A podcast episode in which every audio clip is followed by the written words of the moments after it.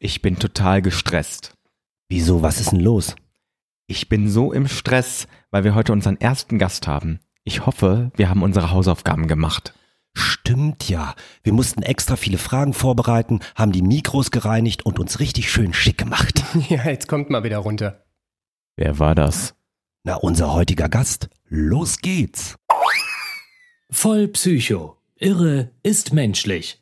Der Podcast rund um psychische Gesundheit, Therapie und den Wahnsinn im Alltag.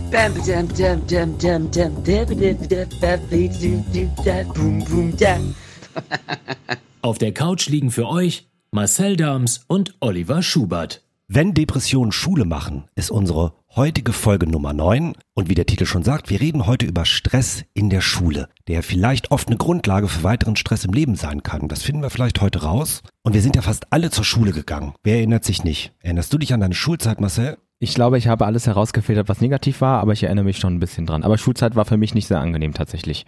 Naja, für die meisten bedeutete ja die Notenvergabe oft Stress. Also daran kann ich mich auch noch erinnern. Hat man die Leistung gehalten, kackt man irgendwie ab, gibt es Ärger mit den Eltern, verliere ich Mitschülerinnen, weil die sitzen bleiben, Stress pur. Und da habe ich jetzt rausgefunden, bei fast zwei Prozent der Schülerinnen und Schüler in Deutschland wurde bei einer Studie der DAK Krankenkasse eine Depression festgestellt. Also, die haben das ausgewertet für ihren Kinder- und Jugendreport ähm, und dazu die Abrechnungsdaten von rund 800.000 Kindern und Jugendlichen zwischen 10 und 17 Jahren in den Jahren 2016 und 2017 ausgewertet. Ich weiß zwar nicht, ob das legal ist und ob die alle wussten, dass man das auswertet, aber wahrscheinlich schon. Und da hat man rausgefunden, dass 1,9 Prozent der Schülerinnen und Schüler eine zumeist mittelschwere depressive Episode und bei 2,2 Prozent eine Angststörung gefunden wurde. Das finde ich ziemlich heftig. Ja, und ich glaube, das ist ja auch nur eine Dunkelziffer, oder? Also wir können natürlich jetzt nicht von allen Schülern und Schülerinnen sprechen, sondern ich glaube, wenn man wirklich alle fragen würde, wäre die Zahl wahrscheinlich noch viel höher. Und ich glaube, viele antworten ja auch so, wie man es von ihnen erwartet, so wie es halt ist in, Umfragen. Ja, man kann das hochrechnen aufgrund der Daten, obwohl das wohl nicht ganz unumstritten ist. Und wenn man das hochrechnet, ähm, dann gelangt man zum Ergebnis, dass jeweils um die 130.000 Kinder und Jugendliche Depressionen und Angststörungen haben. Aber liegt das nur an den Noten oder hat das noch andere Gründe? Also ich finde allein diese Zahlen und weil alle die Schule kennen, egal ob man sie geliebt oder gehasst hat, waren Grund genug für uns heute, unseren ersten Gast vors Mikro zu zerren, dem ich schon mal zu Beginn unseres Gesprächs zur Motivation eine 2 Plus geben möchte. Herzlich willkommen bei uns, Willi Habicht. Ja, herzlichen Dank für die Einladung. Oh, ich klatsche auch mit. Stimmung, Wahnsinn. Willi, Ja, du arbeitest tatsächlich ja zum Thema Stress in der Schule. genau. Ähm, gib uns doch mal so einen kurzen Überblick. Ich kann an der Stelle vielleicht schon mal verraten, der Willi hat Psychologie in Köln studiert. Aber wie würdest du denn deinen Job insbesondere zum Thema Stress beschreiben? Naja, meistens melden sich Schulen bei mir, in der Regel sind das Grundschulen, und sagen, unsere Schüler haben im Moment Stress, zum Beispiel mit dem Wechsel auf die weiterführende Schule. Du hast es gerade schon angesprochen, Noten sind ein wichtiges Thema natürlich in der Schule. Und die werden oft besonders wichtig, wenn es um Entscheidungen geht. Zum Beispiel, auf welche Schule gehe ich nach der Grundschule. Und nicht nur die Kinder in der vierten Klasse haben damit Stress, sondern oft schon in der dritten Klasse. Da ist diese Entscheidung ja eigentlich noch ein bisschen weit weg. Und wenn die Schulen sich bei mir melden und sagen, unsere Schüler beschäftigt das, dann gehe ich dahin und spreche mit den Schülern über das Thema Stress. Und wie oft kommt das so vor, dass sich so Schulen bei dir melden? Hm, Naja, es ist jetzt nicht so, dass sich alle 145 Kölner Grundschulen bei mir melden und mich anrufen. In der Regel ist es so, wenn ich einmal in einer Schule eingeladen war und die Schülerinnen und Schüler, die Lehrer und Lehrerinnen haben den Eindruck, dass das ein schönes Angebot ist, von dem die Kinder profitieren, dann laden die mich wieder ein. Okay, dann kommst du also in so eine Schule und sitzt da, ich nehme mal an, mit einer kompletten Schulklasse. Das ist ja keine Einzeltherapie, ne? Genau, das Ganze ist ein Angebot äh, der Primärprävention. Das bedeutet, ich arbeite da mit einer ganz normalen, gesunden Gruppe an Kindern oder Jugendlichen. Das heißt, diese Kinder sind nicht in dem Kurs, den ich ihnen anbiete, weil sie krank sind, so wie du es gerade beschrieben hast, weil sie eine Depression oder Angststörung haben oder irgendeine andere psychische Störung, sondern es ist eine ganz normale Klasse, zum Beispiel die 3a in irgendeiner Grundschule. Gut, unabhängig davon, ähm, dass es jetzt wahrscheinlich schwierig ist, so eine ganze Einheit nachzuerzählen, hätte ich die Vorstellung, dass es irgendwann zu der Situation kommt, dass du die Schülerinnen auch fragst, was stresst euch eigentlich? Oder Ja, könnt klar. ihr mir Ja. erklären, was ist für euch Stress? Was antworten die denn da so? Na, ich finde es immer ganz erstaunlich, wie genau die Kinder das beantworten können, diese Frage. Die erzählen ganz, ganz konkrete Erlebnisse aus ihrem Alltag. Ich habe so ein paar kleine Beispiele aus einem Kurs, den ich jetzt gerade abgeschlossen habe. Da fallen dann so Stichworte wie Mobbing stresst mich oder wenn Erwachsene sich streiten. Oder erpresst werden ist sehr stressig. Oder Computerspielen, wenn etwas kaputt geht. Oder zu wenig Geld haben. Also ganz konkrete Erlebnisse, die die Kinder aus ihrem eigenen Alltag kennen. Aus der Schule, aber natürlich auch von zu Hause. Und was erzählen dir Lehrerinnen? Also ist das deckungsgleich oder kommen die und sagen, Herr Habich, das ist Mhm. alles ganz furchtbar äh, und das ist aber überhaupt nicht ähnlich zu dem, was die Schülerinnen dir erzählt haben. Ja, meistens erzählen mir die Lehrer und Lehrerinnen vorher gar nicht so viel und das finde ich auch gut, weil ich dann die Gelegenheit habe, in die Klassen zu kommen und mit meiner eigenen Brille sozusagen auf die Kinder zu gucken und nicht durch den äh, Blick der Lehrer schon irgendwie vorinformiert zu sein. Ich weiß, weiß also gar nichts über die Kinder und das hilft mir, ja, unvoreingenommen zu sein. Die Lehrer berichten aber meistens im Laufe des Kurses von ihrem eigenen Stress ganz ausführlich. Also die nutzen sozusagen die Gelegenheit, dass ich jetzt gerade da bin, um mir ihre Belastungen zu erzählen. Und da habe ich immer den Eindruck, ähm, dass da tatsächlich eine ganze Menge los ist. Lehrer haben einen Hochleistungsberuf und haben einen sehr, sehr anspruchsvollen und vielfältigen Job. Und das kann auch schon mal stressen. Also mich würde noch mal interessieren, um noch mal ganz kurz auf die Kinder zurückzukommen. Ähm, du sagst gerade, dass die dir gar nicht so, so viel im Vorfeld erzählen. Das Mhm. heißt, wenn dich jemand anfragt, sagst du erstmal auch ohne viele Informationen zu und guckst, was dich erwartet. Du hast jetzt keine Checkliste und schaust quasi, lohnt sich das überhaupt in Ja. die Klasse zu gehen Ja. oder ist das nur Ja. eine Empfindung der Lehrerin, des Lehrers und ich muss da gar nicht hin? Ja, ich glaube, es lohnt sich immer, weil was man ja machen kann in so einem Kurs ist, ähm, mit den Kindern zu üben, was kann ich tun, wenn ich akut irgendwie belastet bin von irgendeinem Erlebnis in meinem Alltag. Und selbst wenn die Kinder sagen, eigentlich geht's mir gerade ganz gut, ich habe gerade keine besondere Stresssituation, dann können sie trotzdem etwas lernen und das vielleicht in der Zukunft anwenden, wenn irgendetwas Stressiges auf sie zukommt. Die sind in der dritten Klasse oder in der vierten und natürlich kommt da Stress, der Wechsel auf die weiterführende Schule, die Pubertät, äh, die erste Liebe, der Körper verändert sich, da ist garantiert jede Menge los. Was ist nochmal die niedrigste Klassenstufe, in die du gehst? Die dritte Klasse. Dritte Vorher Klasse. verstehen die Kinder tatsächlich ähm, so eine abstrakte Idee, was ist eigentlich Stress, wenn wir, wenn wir weggehen von den konkreten Erlebnissen und versuchen, so eine allgemeingültige, kindgerechte Definition zu formulieren. Vorher verstehen die das eigentlich nicht. Also so vor dem Alter von acht Jahren wird das ein bisschen schwierig. Aber das heißt, vorbereitet sind die Kinder durchaus schon. Mhm. Also du kommst ja jetzt nicht rein und sagst, hallo, äh, ich bin der Willi, der Stressteufel, Ja, heute ja. geht's los, sondern die haben schon eine Vorab-Info, um was es in der Veranstaltung, wenn jemand von außen kommt, gehen wird oder ist das auch unterschiedlich? Das ist unterschiedlich. Manchmal betten die Lehrer das ein bisschen ein und äh, moderieren das sozusagen an und sagen, da kommt jemand, der das Thema Stress mit euch ein bisschen besprechen wird. Und dann haben ein paar Kinder schon auch ein paar Themen mitgebracht. Aber es ist manchmal auch genauso, wie du sagst, dass ich da ankomme und die Kinder noch gar nicht wissen, wer ich bin. Und das ist immer ein schöner Moment. Dann stehe ich vor so einer Klasse, 28 äh, Neunjährige und irgendwer ruft aus der hintersten Ecke, wer ist das? Und dann geht's los. Und wie, wie reagieren die Eltern auf dich? Also wissen die Eltern vorab, was in der Klasse passiert? Und gibt es da auch manchmal Gegenstimmen, so nach dem Motto, das ist Schule, das muss nicht sein und lass die Kinder in Frieden? Oder ist das immer sehr wohlwollend eher? Es ist sehr gemischt. Also ich würde sagen, die allermeisten Eltern freuen sich über das Angebot und finden es gut, wenn an der Schule ihres Kindes ähm, ja so ein ja, zusätzliches Angebot stattfindet.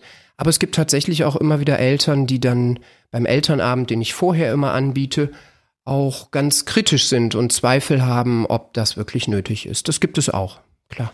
Also ich will das ja gar nicht irgendwie so veralbern, aber ich habe gerade noch mal eine Mhm. Idee gehabt ähm, und deswegen äh, wäre meine Frage, du redest ja jetzt wahrscheinlich nicht sechs bis acht Stunden mit denen über Stress und sagst irgendwie so, Stress schreibt man mit fünf Buchstaben, Ja. Doppel S am Ende.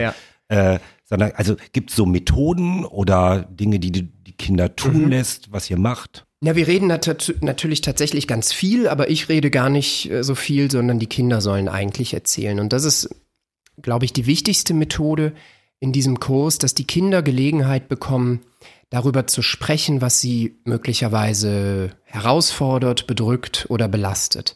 Das ist, glaube ich, das Allerwichtigste, dass sie Gelegenheit bekommen, ein bisschen was zu erzählen. Und was wir am Anfang häufig machen, ist, äh, das mal aufzumalen. Wo kannst du denn eigentlich in deinem Körper spüren, dass du gerade gestresst bist? Mit Tuschkasten. Ja, so ähnlich. Also ich habe dann immer, ich kann euch das zeigen, ich habe das mitgebracht, ich male einen, äh, einen, eine Person vor, die, Oh, guck mal. Ähm, guck mal, ich gebe euch das mal rüber. Ich male eine Person vor, Aha. ähm, und die Kinder sind eingeladen, aufzumalen in diesen Körperumriss. Wo in deinem Körper spürst du denn, dass du Stress hast? So sieht das dann aus. Okay, das ist ja jetzt im Podcast immer Ja. so ein bisschen schwierig, aber ich versuche es äh, tatsächlich jetzt mal kurz zu beschreiben. Ich habe hier ein Bild von einer Person, wo ich sagen würde, der hat man oben den Kopf abgeschlagen, die hat nämlich ein offenes Gehirn, trägt eine riesengroße Zahnklammer, hat nur grüne Stumpen als Hände, aber okay, das ist vielleicht jetzt einfach, ich, ich konnte auch nicht malen als Kind, ein großes Herz Ja.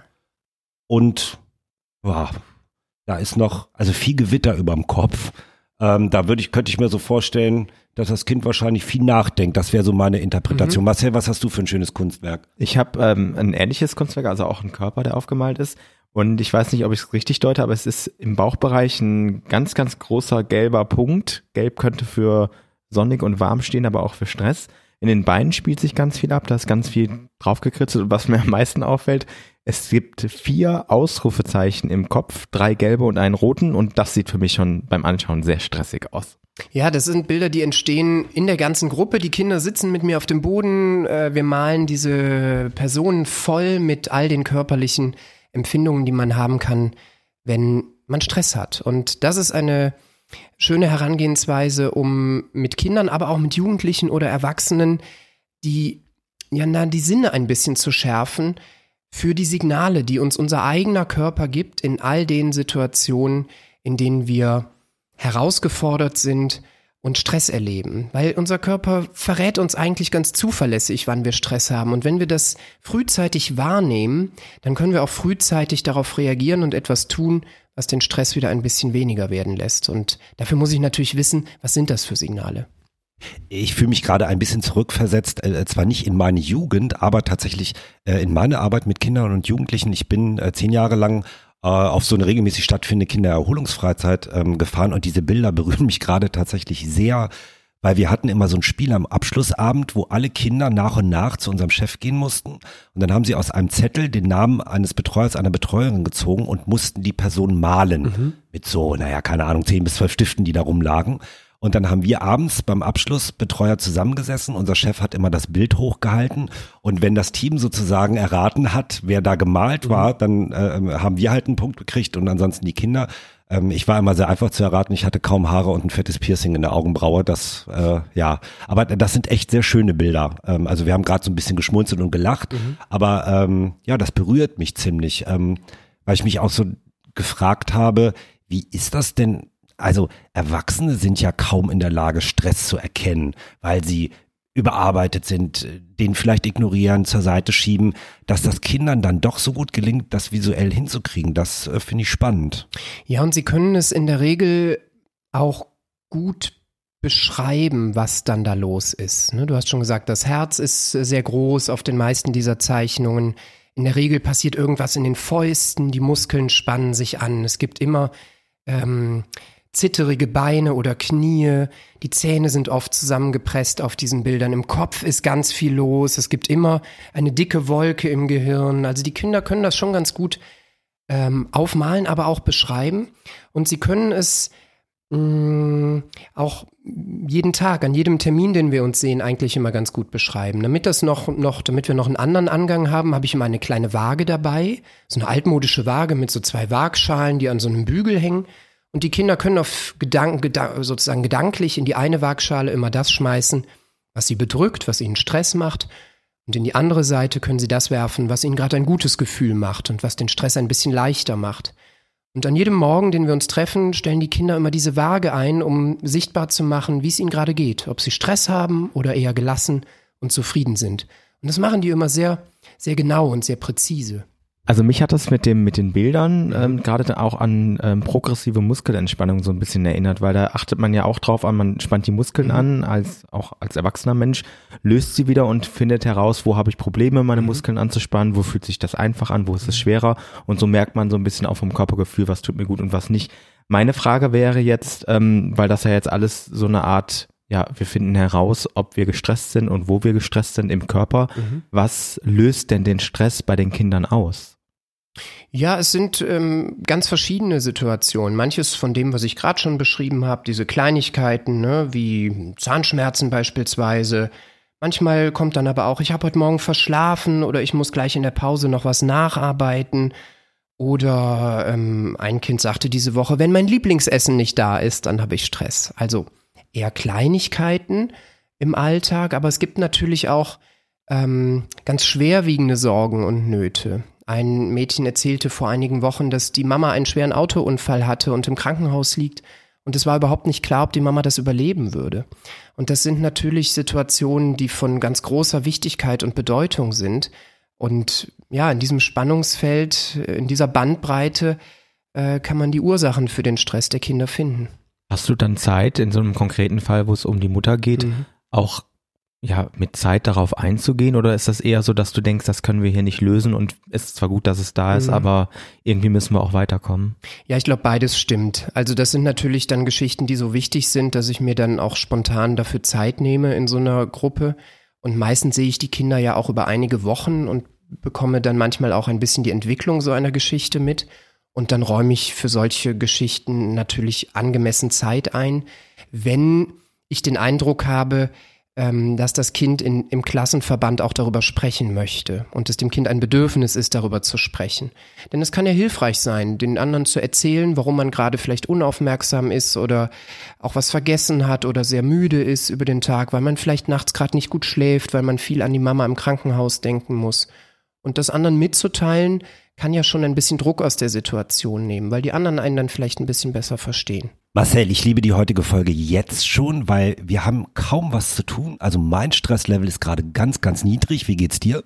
Ich bin auch total entspannt und gleichzeitig super interessiert, weil ich das super spannend finde, dass man schon in so jungen Jahren so ein Verständnis von Stress hat und gleichzeitig auch, dass es so ein Angebot gibt. Ich glaube, also ich frage mich gerade, hätte es das bei mir gegeben? Ich glaube eher nicht. Und das finde ich im Nachhinein jetzt ein bisschen schade, wo ich das höre. Willi, jetzt heißt unsere heutige Folge ja, wenn Depressionen Schule machen und wir haben uns sehr auf Stress konzentriert, weil wir ja wissen, dass viele Kinder und Jugendliche bereits in der Schulzeit gestresst sind. Jetzt kommt aber die große wichtige Frage, da wir ja auch als Erwachsene alle Stress kennen, dem Mhm. begegnen müssen, im günstigsten Falle was dagegen tun. Was ist denn Stress nochmal, verdammte Axt? Ja, das ist eine wichtige Frage. Stress ist eine allgemeine Aktivierung, die wir immer dann erleben, wenn wir vor einer Situation stehen, deren Ausgang uns wichtig ist. Wenn wir also wollen, dass die Anforderung, vor der wir gerade stehen, in unserem Sinne gut ausgeht. Und da steckt so ein bisschen drin, dass Stress eben nicht nur was Schlechtes ist. Stress kann uns anfeuern, uns zu Höchstleistungen anspornen und ähm, ja dafür sorgen, dass wir gute Ergebnisse abliefern.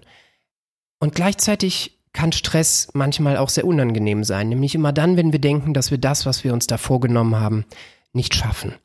Und äh, wenn man es, wenn es uns gelingt, mit einem guten Gedanken an die Hera Herausforderung ranzugehen, ähm, ja, dann ist das eine gute Sache und das versuche ich mit den Kindern zu üben. Jetzt hast du uns ja vorhin äh, erzählt, beziehungsweise wir haben ja diese schönen Kunstwerke, so würde ich sie fast nennen, ähm, von den Kindern gesehen, wo sie malen dürfen, wie sie Stress sehen Mhm. oder erleben. Und dann redet ihr auch über Stress. Und jetzt würde ich als Zuhörerin sagen, das ist ja schön und gut, Mhm. so far, aber lässt ihr die Kinder jetzt alleine damit? Oder gibt es noch irgendein äh, Handwerkzeug, äh, äh, was sie auch benutzen können? Weil wenn sie den Stress haben, wäre es ja schön, wenn sie vom Willi gelernt haben, wie man das vermindern kann. Ja, ganz klar. Meistens fühlen wir uns als Opfer, wenn wir Stress haben. Wir haben das Gefühl, wir können nichts tun und sind der Situation ausgeliefert. Und was wir lernen können als Kinder, Jugendliche oder auch Erwachsene in so einem Kurs ist, diese Opferrolle zu verlassen und wieder zum Akteur zu werden oder zur Akteurin. Und das kann bedeuten, eine Situation zu verändern, die mich stresst. Also zum Beispiel zu schauen, wie kann ich ein Problem lösen. Wenn ich in der dritten Klasse bin, ist das vielleicht nicht so ganz einfach, aber wir können schauen, welche Erwachsenen können dir denn helfen, dein Problem zu lösen. Deine Lehrer, deine Eltern, der Schulsozialarbeiter, ein Psychologe oder vielleicht auch die Oma. Welche Menschen können das sein? Wir können außerdem schauen, mit welchen guten Gedanken kannst du einer Herausforderung begegnen? Wie kannst du dir selber Mut zusprechen? Und das Dritte ist ganz wichtig, wie kannst du die körperliche Erregung, die du hast, wenn du Stress hast, auch wieder ein kleines bisschen runterregeln, damit du mit klarem Verstand in die Situation gehst, von der du möchtest, dass sie gut ausgeht. Jetzt gibt es ja auch Schulpläne, so dass sichergestellt ist, dass alle Schulen gleich arbeiten. Mhm. Hast du schon mal die Situation gehabt, wenn die Schüler so berichten, was sie stresst, dass es vielleicht auch an der Schule liegt, also dass es eine Schule oder dass du in einer Schule warst, wo besonders viele Hausaufgaben aufgegeben wurden, also dass ein Anspruch an die Schüler gestellt wurde, den, die, den sie gar nicht erfüllen können, wo sie dann natürlich zur Oma rennen können oder zur Mutter, die kann dann erstmal auch mhm. nichts machen, mhm. wo du dann wirklich auch mit den Lehrern oder der Schulleitung reden musst nach dem Motto, vielleicht solltet ihr immer drüber nachdenken, das Niveau ein bisschen zu senken oder ein bisschen mehr zu mischen, also Entspannung zwischendurch ähm, ja auch in die mhm. Schule reinzubringen, statt nur Leistung, Leistung, Leistung? Ich glaube, dass die allermeisten Schulen und die allermeisten Lehrerinnen ähm, eine ganz wunderbare Arbeit machen und ganz, ganz aufmerksam und fürsorglich sind mit ihren Schülerinnen und Schülern, damit das, was du beschreibst, nicht passiert. Äh, manchmal ist es sogar so, dass Lehrer und Lehrerinnen eigentlich viel weniger Leistungsdruck ausüben, als die Kinder ihnen dann berichten. Also da sitzen dann Lehrerinnen im Lehrerzimmer neben mir und sagen, ich habe diese Aufgabe gar nicht gestellt, aber das Kind glaubt, es müsste immer Einsen schreiben. Und auch die Eltern sagen gar nicht, du musst immer Einsen schreiben, aber das Kind kommt trotzdem mit dieser Vorstellung an. Und dann kann eine lohnende Aufgabe sein, äh, dieses Ziel, ich muss immer eine Eins schreiben, aufzuweichen. Denn auch eine Zwei und eine Drei sind völlig äh, akzeptable Noten, natürlich. Ja du bist ja für das, was du da gerade tust oder dieses Angebot, das du vorhältst, äh, ausgebildet. Du hast dir das mhm. ja nicht einfach selber ausgedacht, da stecken ja auch kluge Leute dahinter, die sich Übungen, Aufgaben äh, und so ausgedacht haben. Weißt du denn etwas darüber, ähm, ob sich da etwas verändert hat in der Ki äh, in, in, äh, bei Kindern und Jugendlichen? Also zum Beispiel, dass man tatsächlich durch Untersuchungen oder so sagen könnte, vor 20 Jahren haben Kinder und Jugendliche weniger Stress gehabt, ohne dass du das jetzt mit Zahlen mhm. belegen könntest. Ähm, oder ist das ein Phänomen, was es schon ganz lange gibt, nur eine neue Aufmerksamkeit bekommt? Naja, der Begriff Stress ist im psychologischen Sinne ja mittlerweile relativ alt. Ähm, ich würde sagen, dass sich äh, die Belastung sozusagen in ihrer in ihrer Quantität, also in der, in der Menge sozusagen nicht verändert hat, aber die Quellen verändern sich natürlich. Also vor 20 Jahren haben Schüler noch nicht in der Schule gesessen und äh, ja unter der Schulbank äh, WhatsApp geschrieben und TikTok geguckt. Das ist natürlich neu, das gab es damals nicht. TikTok sagt mir nix. Ja. also soziale Medien sind natürlich heute ein Riesenthema und vor 10, 15 Jahren gab es die einfach noch nicht. Ich nehme an, es ist Handyverbot. Ja, an den meisten Schulen äh, gilt Handyverbot. Ich meine für deine Workshops, wie ja, hältst du das ja, da? Ja, ja, ja, ja. Das ist aber, das brauche ich eigentlich nicht äh, groß zu sagen vorher, denn das sind die Schüler gewohnt. In, der, in den Grundschulen gibt es grundsätzlich keine Handynutzung unter den Schülern, zumindest nicht während des Unterrichts, was auf dem Schulhof passiert, das sehen wir Erwachsenen dann natürlich nicht immer, aber selbst an den weiterführenden Schulen bei den Jugendlichen ist es, würde ich sagen, eher üblich, bis zur Oberstufe kein Handy in der Schule. Und würdest du sagen, hm, dass die Schülerinnen, wenn sie so checken, um was es geht mhm. oder im Verlauf dieser Workshops, dass sie sich freuen, dass man sie fragt, ob sie Stress ja, haben oder ja. wie es ihnen geht? Also wenn ich so ein Fazit ziehen muss äh, zu dieser Arbeit, ähm, manchmal fragen mich das Eltern beim, beim Elternabend vorher, äh, dann würde ich sagen, darüber reden hilft. Und die Kinder wissen das sehr, sehr zu schätzen, dass ich ihnen die Zeit gebe, mir zu erzählen, was sie möglicherweise bedrückt. Manchmal komme ich mir vor wie ein Popstar auf dem Schulhof, wenn ich nach Hause laufe in der großen Pause. Ähm, dann hängen mir manchmal mehrere Drittklässler am Bein, um sich zu verabschieden. Das ist immer sehr schön, weil es zeigt, dass sie sich wirklich freuen, dass ähm, es mal um was anderes geht als um Mathe und um Deutsch, sondern gerade einfach mal um sie. Da wäre meine Frage, glaubst du, dass es Sinn machen würde, dass man das quasi nicht als, als Angebot anbietet, was von extern kommt, sondern dass man die Schulpläne so überarbeitet, dass das fester Bestandteil, vielleicht mit einer Stunde in der Woche, Mhm. der Schule ist? Das finde ich super. Stell dir mal vor, da laufen die Schülerinnen über den Schulhof und sagen, in der fünften haben wir Stress, anstatt in der fünften Ja. haben wir Mathe. Das wäre doch super. Ja, ich, ich glaube, dass es schon auch einen gewissen Vorteil darstellt, wenn jemand von außen kommt. Weil viele Stressquellen liegen natürlich auch in der Schule, liegen vielleicht auch in den Beziehungen der Schülerinnen und Schüler zu ihren Lehrenden. Hm. Ähm, wenn ich mit meinem Mathelehrer gerade ein bisschen Stress habe oder vielleicht auch Mathe blöd finde, dann ist es natürlich schwierig, mit derselben Person eine Stunde später darüber zu sprechen, was mich bedrückt. Also da habe ich als Externer auch einfach den Vorteil, ja, dass ich nicht zum normalen Lehrerteam gehöre. Ähm, und nochmal auf die, auf das, was du machst, bezogen. Du hast jetzt vorhin schon ein paar Mal so angedeutet, manchmal kommst du ja auch öfter in die Schule Mhm. und so weiter. Kannst du vielleicht mal erzählen, wie genau das aussieht? Also was für ein Zeitraum ist Mhm. das, äh, den du in die Schule gehst? Was passiert dann? Ist das sozusagen chronologisch aufgebaut, dass man immer tiefer geht? Mhm. Ähm, und gibt es auch ein Abschlussritual oder Mhm. sowas in der Art? Und was, was wäre so das konkrete Ziel? Dass die Schüler einfach mehr auf sich achten, Mhm. dass sie auch Techniken kennen oder einfach ein Bewusstsein haben? Der Ablauf sieht so aus, dass wir acht Wochen miteinander arbeiten, die Kinder und ich. Ich gehe in jede Gruppe einmal pro Woche für anderthalb Zeitstunden. Das ist so ein Zeitraum, in dem kann man ein bisschen was schaffen. Äh, der ist aber auch so kurz, dass den Rest der Woche auch noch ganz normaler Unterricht stattfinden kann. Und ähm, wir haben in jeder Woche ein eigenes Thema. Manchmal ist es, wo im Körper kann ich denn den Stress überhaupt spüren? Und dabei kommen dann diese Bilder rum, über die wir gerade gesprochen haben. Und in der Woche drauf sprechen wir vielleicht über den Wert guter Gedanken. Also mit welchen guten Gedanken, mit welchen ähm, Zaubergedanken, mit welchen bleib locker Gedanken kann ich mir ein gutes Gefühl machen und mir ein bisschen Mut verschaffen, ein bisschen Zuversicht zum Beispiel. Und in der Woche drauf ist das Thema dann vielleicht, wie mache ich eigentlich eine Pause, die wirklich eine Pause ist? Denn das Große Pause, kleine Pause. ja, es, das ist vielleicht gar nicht so wichtig, ob die jetzt 10 oder 20 Minuten dauert. Aber oft ist den Kindern und uns Erwachsenen übrigens auch nicht, nicht so richtig klar, was braucht's denn eigentlich für eine gute Pause? Wenn ich 20 Minuten Pause habe, ähm, muss aber in der Zeit irgendwas aus der Mathestunde nacharbeiten, weil ich nicht aufgepasst habe, dann hat das natürlich keinerlei Erholungscharakter. Ähm, wenn ich als Erwachsener in meiner Pause schnell E-Mails checke, äh, während ich bei meinem Mittagessen sitze, dann ist das eigentlich auch keine Pause. Hast du gehört, Marcel? Ja, Olli kennt mich. ja als ich eben hier reinkam, habt ihr äh, Mittag gegessen oder Abendbrot, ich weiß gar nicht so genau. Und es sah nicht so richtig aus wie eine Pause. Und auch darüber versuche ich natürlich mit den Kindern zu sprechen. Was brauchst du eigentlich, um es dir mal richtig gemütlich zu machen, um äh, es dir gut gehen zu lassen und sich das bewusst zu machen, was brauche ich eigentlich, damit es mir gut geht. Das ist ein schönes Ziel, das wir versuchen können, in diesem Kurs zu erreichen.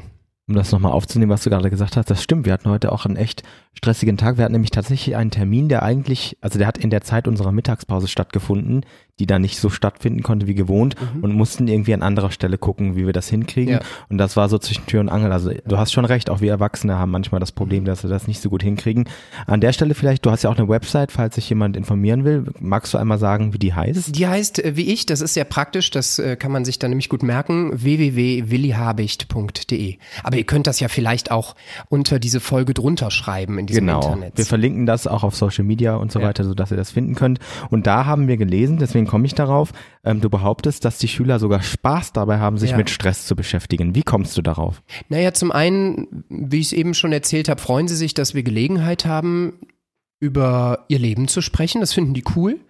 Und ähm, das andere ist, dass wir natürlich nicht nur über die schwierigen Sachen sprechen, sondern wir spielen auch ganz viel. Das ist denen ganz wichtig, dass wir in jeder Stunde, die wir haben, auch mindestens ein Spiel miteinander spielen, bei dem man sich vielleicht auch im Klassenraum mal fünf Minuten richtig austoben kann.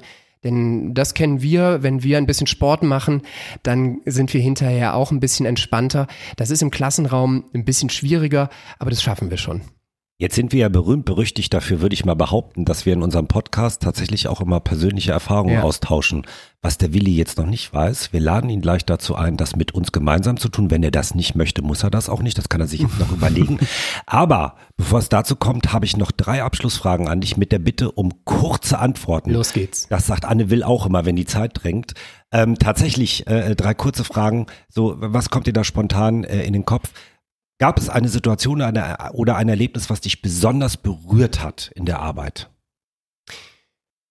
Ja, es ist immer dann besonders rührend, finde ich, wenn Kinder Erlebnisse berichten, bei denen ganz klar ist, das können die jetzt nicht alleine lösen. Ähm, und es ist gleichzeitig kein Erwachsener in sich, der ihnen dabei hilft.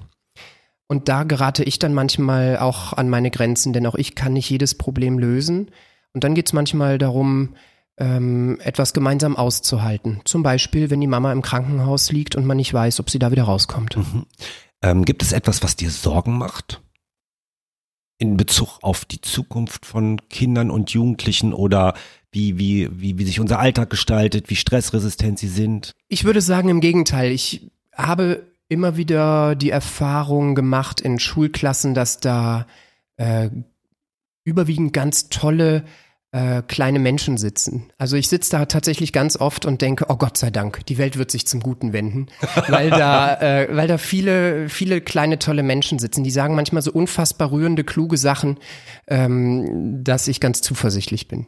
Und ähm, was war so das schönste Zitat oder das schönste Feedback, was du bekommen hast, wo du gedacht hast, oh, Das, äh, den allerschönsten Satz, den ich mal von einem äh, kleinen Jungen gehört habe, war, Herr Habicht, einen sehr schönen Pullover hast du da an. Ich habe mich voll gefreut und dann legt er nach, er wird dir allerdings bald ein bisschen klein sein. oh, oh, Ja. das ist aber Bodyshaming, das löst Stress aus. Ja. Da haben wir auch schon oft drüber gesprochen. Ähm, kommen wir nun zu uns, Marcel, die Schule. Depression, Stress oder nicht, whatever. Was sind so deine Erinnerungen an deine Schulzeit? Ähm, was bringst du damit in Verbindung?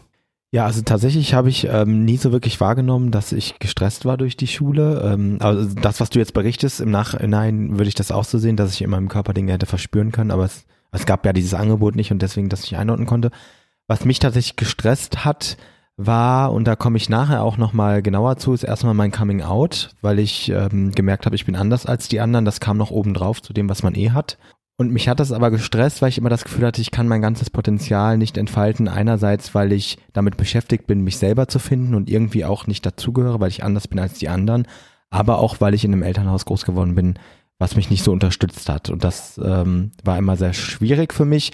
Aber ich hatte zum Glück extrem gute Lehrer und Lehrerinnen, die das so ein bisschen aufgefangen haben. Ich glaube, das da muss man auch manchmal die Leute loben, die in der Schule arbeiten und nicht nur meckern.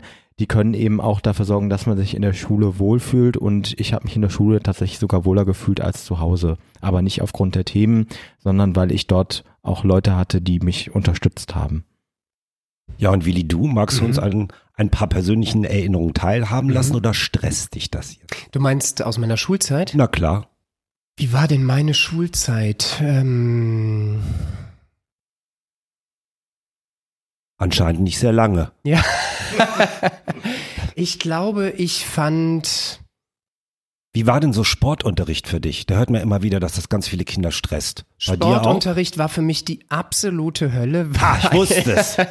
Weil wir einen Sportlehrer hatten, der ähm, es super fand, wenn Fußball gespielt wurde und äh, Volleyball und wie hieß das, Basketball. Und ich war aber eigentlich total gut auf dem Schwebebalken. Das fand aber keiner gut. Also ähm, hat es dich denn gestresst, weil du irgendwie, also weil du dich gezwungen sahst, so Dinge zu machen, die du nicht machen wolltest? Oder hat dich vielleicht auch gestresst, sozusagen, dass du ja dich vielleicht blamieren könntest, weil dir das nicht liegt? Ja, Okay. ja. Ja, Blamage ist für, äh, für Kinder in der Schule ein Riesenthema. Sich blamieren zu können und nicht gut sein in irgendetwas, das erlebe ich bei den Kindern heute ganz oft und das kenne ich auch gut von mir. Ich bin da ja immer so ein bisschen hin und her gerissen, äh, weil deswegen habe ich es ja gerade auch nochmal angesprochen mit dem Thema Sport in der Mhm. Schule. Da schimpfen ja auch ganz viele Pädagoginnen drüber, äh, da- dass das ganz viel Stress auslöst und ungut ist. Ähm, Und ich denke mir dann immer, als jemand, der Sport super gerne gemacht hat, denke ich mir immer, ja, aber auch ich hatte Fächer, in denen ich ganz schlecht war, wo ich mich schon damals gefragt habe, was soll ich denn damit später? Und das auch heute äh, bestätigt sehe. Ähm, und ich musste da ja auch irgendwie so durch.